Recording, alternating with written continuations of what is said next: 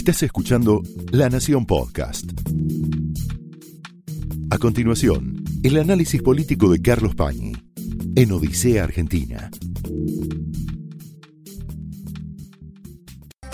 Muy buenas noches, bienvenidos a Odisea. El común de la sociedad, el común de la gente, está pensando seguramente en las fiestas, en un año difícil, en otro año que se aventura también difícil, probablemente en el rebrote del COVID y en el debate bastante difícil de seguir, muy accidentado, sobre las vacunas. La clase política, muy probablemente esté pensando en todo eso, pero también está pensando en algo más cifrado, menos nítido, menos comprensible para el electorado en general, para la opinión pública en general, que es el vehículo de poder con el que cada bando va a competir el año que viene en las elecciones parlamentarias que va a haber en la Argentina. Que en un contexto económico, sanitario como el actual, se convierte en elecciones extraordinariamente inciertas no solamente porque el oficialismo debe hacer frente a una agenda muy exigente, sino porque además la oposición viene con antecedentes bastante mediocres respecto de su gestión y tiene que reconquistar la confianza del electorado, sobre todo en territorios que le son bastante esquivos, como por ejemplo la provincia de Buenos Aires y el conurbano bonaerense. De eso vamos a hablar mucho hoy y sobre todo en la entrevista que vamos a hacer con Diego Kravitz, que hace política, conduce un distrito junto con el intendente Grindetti en Lanús, está metido en el corazón de esa región. Cuando miramos cómo la política, cómo los partidos se van preparando para esa gran confrontación, como digo, incierta del año que viene, aparecen varios fenómenos interesantes. Hoy vamos a hablar de dos. Uno de ellos es la evolución personal de una figura que se ha vuelto crecientemente gravitante, que con su nombre indica una nueva etapa en un grupo de poder extraordinariamente gravitante en la Argentina actual, que es Máximo Kirchner. Máximo Kirchner ha conseguido el consenso del peronismo bonaerense para ponerse al frente del peronismo del Partido Justicialista en ese distrito. Es decir, va a ser seguramente en febrero el jefe del PJ de la provincia de Buenos Aires. Esta novedad que se acaba de consolidar después de larguísimas negociaciones, algunos tironeos, gente que no quería aceptarlo o que pretendía algún tipo de recompensa antes de aceptarlo, está hablando de algunos fenómenos de más larga duración, algunos fenómenos que han progresado más lentamente, pero a los que hay que prestarle atención porque están hablando, están indicando una configuración que lentamente aparece distinta en la política argentina y sobre todo en el PJ. Primero, se consolida o se corrobora una tendencia, que es la tendencia de los Kirchner a entender el poder como un activo familiar. Eso no quiere decir que esté mal, probablemente sea la manifestación de una familia que tiene talento para ese oficio. El mundo está lleno de gente que ha construido historias familiares con el poder. La Argentina también. Pero es un rasgo interesante. El poder es familiar. Cristina Kirchner, muerto su esposo sin entregar el bastón de mando por su hija no por un funcionario público. Bastón de mando que nunca entregó. Segunda característica, el kirchnerismo se ha convertido en un grupo bonaerense.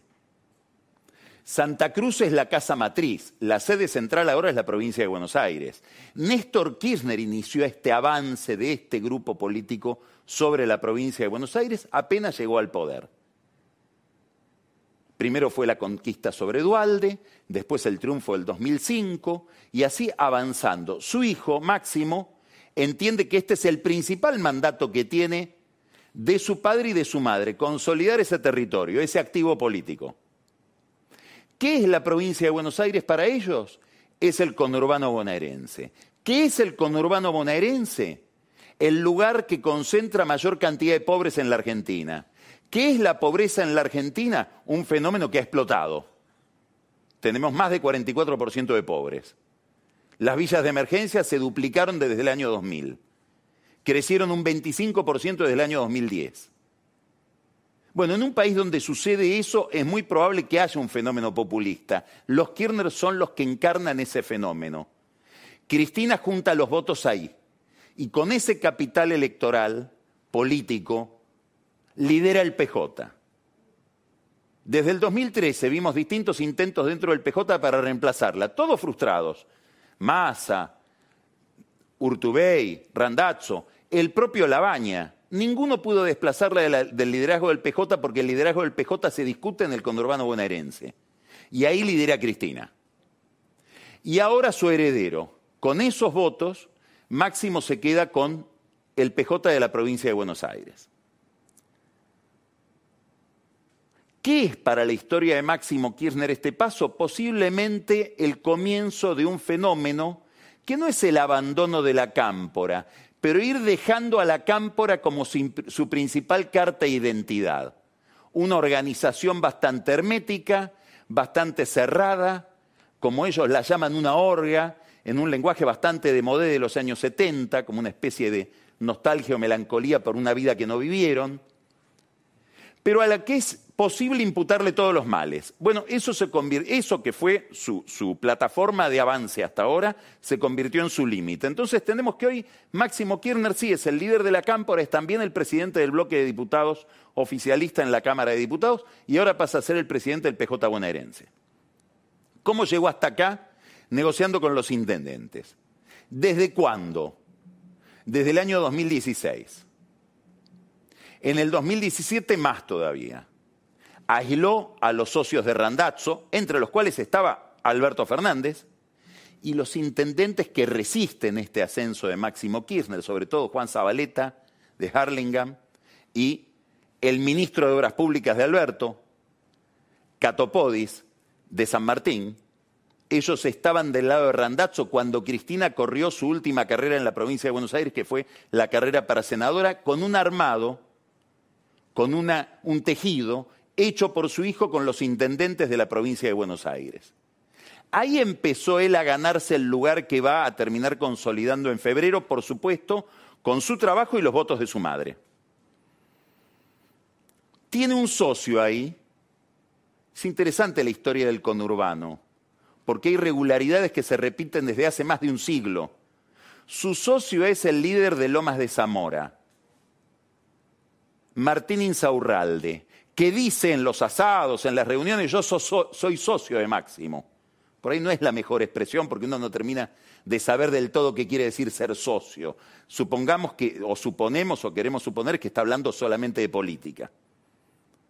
Hay una alianza entre Insaurralde y Máximo Kirchner que se cristaliza en la, legislatura bonaerense. Alguien de ambos, que se llama Jorge Otermín, maneja ese poder enorme que es la Cámara de Diputados y esa caja enorme y tan opaca, tan insondable que es el presupuesto de la Cámara de Diputados de la provincia de Buenos Aires. Ahí se consolida esta sociedad entre Máximo Kirchner y Martín Insaurralde. Y esto, Lomas de Zamora, en una tensión permanente con la matanza. Es una forma de equilibrar la matanza, es una forma de impedir que Magario, Espinosa, etcétera, se terminen de quedar con el PJ bonaerense por un problema que domina toda esta historia que estoy contando, la prepotencia demográfica. Ya no es necesario tener una línea nacional en todo el país, como la tenía Alfonsín o como la tuvo Menem. No, ahora me siento en el conurbano y el resto se tiene que alinear. Eso aprendió Néstor Kirchner de Eduardo Dualde y eso aprendió Máximo Kirchner de, de Néstor Kirchner. Esta es la tradición que vemos que se continúa. En el fondo, y aunque esto los pueda ofender a los Kirchner, su maestro fue Dualde. Y esta es la novedad de la política argentina, sobre todo desde, mediados de los 90 para acá, y eminentemente a partir del 2001 para acá. Armó un aparato con el aparato del Estado, es clave acá el PAMI, las delegaciones del PAMI, la ANSES, las delegaciones del ANSES, todo eso lo fue seleccionando Máximo Kirchner para quedárselo. De la gran juguetería del poder se quedó con los juguetes grandes. Y esto es lo que Alberto Fernández le entregó. Para gestionar, probablemente, pero sobre todo para esta carrera de poder que va más allá del año que viene. Hay un acuerdo con los intendentes. ¿Qué profundidad tiene ese acuerdo? No lo sabemos, pero seguramente Máximo Kirchner no va a poder y probablemente tampoco quiera quedarse con la junta electoral del partido, que es clave en el armado de las listas, etcétera, los apoderados, que son claves en la misma tarea, y queda un tema pendiente, del que después le voy a preguntar o sobre el que le voy a preguntar a Diego Kravitz. ¿Qué va a pasar con la prohibición establecida por la legislatura para que los intendentes que ya tuvieron dos mandatos puedan tener otro más? Bueno, hay muchos intendentes que decían, nosotros te bancamos máximo en esto si lográs de alguna manera que la justicia declare inconstitucional esa prescripción o esa limitación. Y en la cámpora dicen algo que es irreprochable. Nosotros eso lo votamos en contra. Pregúntele a Massa, que es el que lo votó a favor, junto con María Eugenia Vidal. Novedad de todo este panorama, el albertismo no nació. Si había Zabaleta, Catopodis, probablemente Menéndez, otras figuras del PJ bonaerense, Grey, esperaban que Alberto Fernández, que había estado con ellos en contra de Cristina en el 2017, contuviera a Máximo Kirchner, en todo caso tensionara o peleara con Máximo Kirchner. Alberto Fernández dijo, esto es de Máximo Kirchner. Y como contraprestación le van a reconocer a él la jefatura del PJ a nivel nacional. Algo que dijimos el lunes pasado, solo cerrando los ojos no se ve lo evidente. Manda Cristina. Acá también manda Cristina. Dos patrullas perdidas en toda esta historia. El Frente Renovador de Sergio Massa. ¿Qué será de su vida? Hasta ahora no se ve cuál es el reparto de poder en esta historia. Y lo otro que es tan raro, tan raro, novedoso, para algunos lindo, virtuoso, el desapego extraordinario de Axel Kisilov por todo lo que tenga que ver con la lucha del poder partidario, del poder electoral, del poder en estado puro. Esto que lo vuelve alguien tan, tan indescifrable para los intendentes, probablemente también para el, próximo, para el propio Máximo Kirchner, tal vez es lo que lo vuelve extraordinariamente atractivo para Cristina Kirchner no depende sino de ella, ni quiere depender de otra cosa que no sea el dedo de Cristina. Este avance de la cámpora, del kirchnerismo en esta nueva generación, sobre el PJ se va a realizar en, otros distritos. ¿Debe temer Víctor Santamaría, que está armando un aparato mediático fenomenal, por la jefatura del PJ en la capital? Bueno, ahí está Mariano Recalde de la Cámpora, asociado a la mujer de un personaje importantísimo en el PJ Capital, importantísimo en el entorno de Alberto Fernández, Juan Manuel Olmos, María Rosa Muñoz, legisladora de la ciudad, están mirando el sillón de Santa María. Santa María, mientras tanto, arma nuevas líneas internas y se lanza ahora en, una línea nueva interna que se llama Espacio en Común, que curiosamente el lanzamiento es en un eh, predio, en un, en un salón de eh, reuniones políticas que administra el otro yo de Guado de Pedro, que es un hombre de negocios Ignacio Saavedra, al que mencionamos varias, varias veces acá. Es el, el, encargado de las efectividades conducentes de Guado de Pedro, diría Hipólito. ¿Todo esto para qué? Al final de todo, para ganar las elecciones. Y ese es el problema. Por la gran incertidumbre que plantea el panorama objetivo la pandemia, la recesión, el entrelazamiento entre ambas. Mañana empieza la vacunación. Se están repartiendo las vacunas en las distintas provincias. Tiene una enorme opacidad esto porque es una vacunación de urgencia. En principio es una vacunación no para inmunizar a toda la población, eso lo dicen de la boca para afuera. Esta vacunación lo que pretende es bajar la presión sobre el aparato de salud que es muy deficiente. Y si hay un rebrote, ni les cuento. Este es el temor de Ginés González García. Esto es lo que quiere el ministro de Salud. Empezar a vacunar, sobre todo los médicos, en los centros asistenciales, en los centros de salud, para que no haya un desborde que termine diezmando a esos centros de salud en el personal médico. Después vemos lo otro. Todas las vacunas, esto lo dijo hoy un hombre que fue la figura central del gobierno de, de, Macri, sobre todo de la segunda etapa del gobierno de Macri en materia de salud, Adolfo Rubinstein, un sanitarista prestigioso, dijo, todas las vacunas, lo diría, en mis términos sería, le falta un golpe de horno. Por lo tanto, hay una vacunación de emergencia que no tiene todos los certificados de confiabilidad. Pasa con la vacuna rusa especialmente porque, y bueno, porque Rusia es un país opaco, porque no pasa por los organismos de control, de auditoría médica, eh, eh, eh, farmacológica de los Estados Unidos ni de Europa. Pero bueno, llegaron a Putin a través de Oliver Stone, a través de un amigo del kirchnerismo que es un empresario, un hombre de negocios bolivariano pero financista, Fernando Zulichín, lo mencionó en su momento Pancho Olivera acá en Odisea. Así llegaron a hablar con Putin y a que Putin decida mandar estas 300.000 dosis.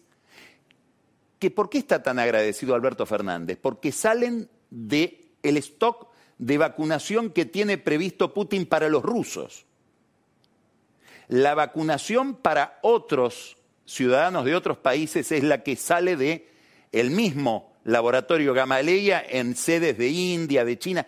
Esto es lo que estaba previsto, estas 300.000 en alguna medida se la están negando o restando al pueblo ruso. De, de ahí viene el agradecimiento. Por eso Alberto está deseoso de poder mandarle finalmente a Vladimir Putin esa montura, a él le gusta montar, que le encargó a su vocero, Juan Pablo Biondi, a Alejandro Granados, el intendente de Ceiza, que es un viejo jefe de su vocero Biondi. Los tres estuvieron almorzando en el Mangrullo hace más o menos dos semanas y dicho sea de paso, no me quiero olvidar, hablaron bastante mal Alberto, habló de manera bastante peyorativa respecto de las cartas de Cristina y de la presión que puede ejercer Cristina sobre el gabinete para que haya cambios. Se manifestó muy enojado con eso delante de su vocero y delante de Granados mientras hablaban de la montura. Ninguna vacuna terminó, dice el doctor Rubinstein, la, verificación de fase 3. No se sabía si iba a haber vacuna rusa. Alberto Fernández, desesperado por conseguir, aunque sea la vacuna china, presionaron sobre el tema. Ginés González García dice, hace tiempo que estoy tratando de hablar con el embajador, con su amigo el embajador Luis María Kreckler. Bueno, le cortaron la cabeza a Kreckler por el tema de la, de vacuna. Ya antes había cierta desconformidad con Kreckler porque vencía, el, esto dicen en la Casa de Gobierno, el swap del el cambio de monedas con China que forma parte de las reservas del Banco Central, y tampoco él se había movido con toda la celeridad. Le cerruchaban el piso de abajo el que ahora va a ser el embajador, Sabino Vaca Narvaja, un hombre extraordinariamente ligado al pensamiento del Partido Comunista Chino, muy conocedor de ese país, muy conocedor de su sistema político, tan admirador de China que a uno le queda la sensación de que al embajador en China ahora lo pusieron los chinos. Suele pasar con las grandes potencias no solo con China. Para la oposición es todo un problema el de las vacunas. Hoy hubo un Zoom en Juntos por el Cambio y la reta dijo, les pido que no critiquen demasiado la vacuna, después la criticaron, porque tenemos que vacunar. ¿Y por qué tenemos que vacunar? Esto no lo dice la reta, lo digo yo. ¿Y por qué hay que darle la sensación a la gente de que la pandemia se termina y de que no va a haber una recesión eterna? Eso está por verse no es que la vacuna va a terminar con la recesión. Como va a seguir bien, habiendo recesión, hace falta un poco de vacuna. Hasta ahora es así, no al revés. Y contó algo gracioso la reta en ese Zoom. Dice, Alberto le pide a todos los gobernadores que se pongan la vacuna. Yo no me la quiero poner porque no quiero ser parte de un show. La pregunta es, ¿se pondrán la vacuna los gobernadores, esta vacuna rusa, o simularán que se ponen algo parecido a la vacuna con todo el show, el ministro de Salud inyectándoselo? ¿Cómo será? No sabemos. Hay que ganar las elecciones. No solo es la vacuna, no solo es la pandemia, está la recesión. Miren los números que aparecen de la Cámara de la Pequeña y Mediana Empresa, CAME, este año cerraron 90.700 locales en la Argentina. Desaparecieron 41.200 pymes, no están más. Quedaron afectados 185.300 puestos de trabajo. Bueno, esto es lo que se va a discutir en la, en la elección. Esto es lo que se va a discutir en la elección. Por eso es muy probable que Martín Guzmán tenga que seguir haciendo concesiones en su programa no debería sorprender que le vuelvan a pedir que ponga el IFE. No debería sorprender que los sindicatos le digan, tenés que volver a poner las ATP para sostener a las empresas que no pueden pagar los sueldos porque no hay actividad. Acá se explica que en este panorama Cristina Kirchner diga, no quiero aumento de tarifas. El aumento va a ser en marzo y no más de 9%. Bueno, eso significa otro plan económico. Es decir, hoy lo que sabemos es que el gobierno va a la elección con un PJ unificado, en su distrito principal Máximo Kirchner a la cabeza, a nivel nacional Alberto Fernández, pero sin brújula, sin un plan, sin una hoja de ruta económica. La, la hoja de ruta económica la acaba de dinamitar Cristina Kirchner, ¿por qué? Porque el plan del gobierno, que era negociar con el fondo y seguir adelante probablemente la única de las dos líneas que Fernández ha seguido sistemáticamente. Una, la despenalización, la legalización del aborto, que se discute mañana. Dos, la renegociación de la deuda. Esa línea que nos lleva a un acuerdo con el fondo ahora se convirtió en una línea de puntos. Hay que ver si sigue y cómo sigue. Y habrá que ver qué significa esta retracción a bajar subsidios energéticos. ¿Qué significa en términos de déficit fiscal? Va a aumentar y cómo se financia ese déficit. Con emisión habrá problemas cambiarios. Esta es la incógnita para lo que viene. En este contexto, donde se anuncia que el atraso tarifario va a seguir adelante su curso, tenemos hoy una noticia bastante rara, bastante curiosa, que ya ha desatado la suspicacia, el afán investigativo de la coalición cívica de Elisa Carrió. Me estoy refiriendo a la venta del 51% de Edenor, que es la distribuidora eléctrica más importante de la Argentina, probablemente una de las más importantes de Latinoamérica, se lo venden a un grupo integrado por un grupo de próceres. José Luis Manzano, Daniel Vila, Mauricio Filiberti, que es el dueño de la principal empresa de cloro de la Argentina, extraordinariamente ligado obviamente a AISA, porque es el principal proveedor de AISA. Y todo lo que está ligado a AISA está ligado a Mr. Cloro, a José Luis Lingeri, el sindicalista tan ligado a los servicios de inteligencia del gobierno anterior, Silvia Magdalani, etcétera, dicen que como siempre está medio escondido por esa propensión al espionaje, bien escondido detrás de Filiberti. No debe ser, porque ¿qué puede hacer un sindicalista? ¿Cuánta plata tiene para comprar una empresa de esta dimensión? Hay otras personas detrás de este negocio, ligadas a Manzano. Michael Stevens, que viene haciendo negocios desde hace mucho tiempo con él, es un inglés. Y un personaje que se llama Aidar Bestene, un hombre de la política y los negocios del fallecido gobernador de Chubut, Mario Das Neves, que ahora parece estar muy cerca del intendente de Puerto Madryn, Ricardo Sastre. Este es el grupo que le compraría a Marcelo Midlin el 51% de Edenor. Dos preguntas alrededor de esto. Preguntas. No son afirmaciones. La primera pregunta. ¿Cuál es la deuda de Edenor con la empresa, que es una empresa mixta de gran participación estatal, que vende la energía. Bueno, todas las empresas distribuidoras de energía eléctrica tienen una enorme deuda con esta empresa que se llama Camesa. ¿Por qué? Por una lógica que está detrás de lo que dice Cristina Kirchner. No queremos aumentar las tarifas. Bueno, vos no me das tarifa, yo no te puedo pagar la energía. Si no me remunerás, si la tarifa apenas sirve para mantener la red, ¿cómo hago para pagar el insumo? Es razonable. En esta razonabilidad se ha, acumulado una deuda gigantesca. Fíjense algunos números. Vamos a detenernos un poquito en esto. Manzano y Vila, que son de los socios que le están comprando a Midlin, son dueños de otra empresa de distribución eléctrica que se llama Edensa. Es la empresa que distribuye energía eléctrica en Mendoza y zona de influencia. Edensa le debe a Camesa 120 millones de dólares. Edenor le debe a Camesa 225 millones de dólares.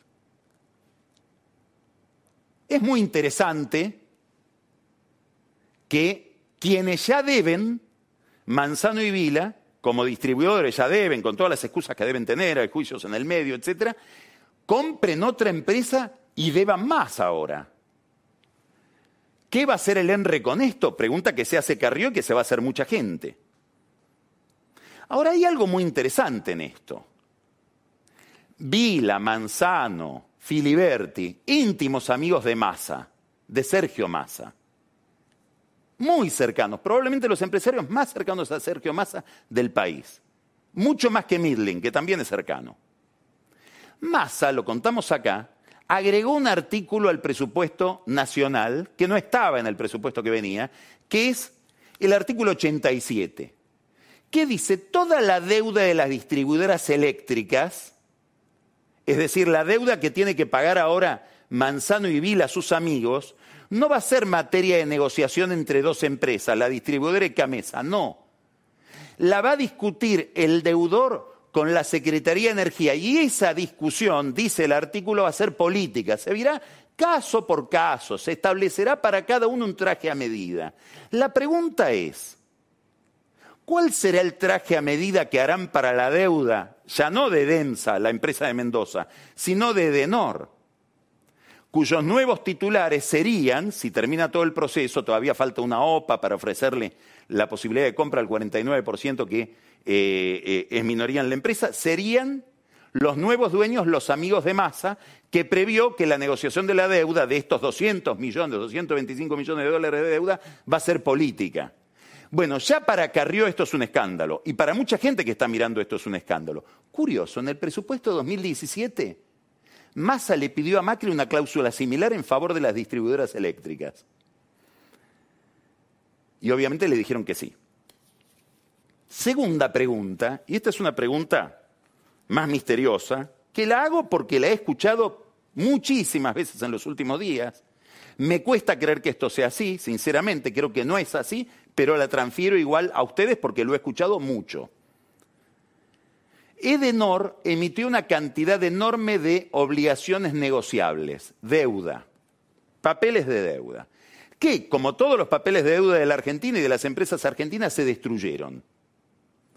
Hay quienes creen, y esto es lo que me cuesta creer, que alguien ligado a Midling compró esas obligaciones negociables y que parte del acuerdo con Manzano, con Vila, con eh, Mauricio Filiberti, con el, el, empresario Stevens, con Bestene, no sabemos si con Lingeri, es pagar estas obligaciones negociables a un precio mucho mejor que el que realmente tiene en el mercado, aquel por el cual las compró esa persona que, insisto, me cuesta creerlo, sería ligada a Midlin. ¿Esto se discutió con Manzano, con Vila en esta negociación? No lo sabemos, pero es una incógnita que trabaja el mercado desde hace por lo menos tres semanas.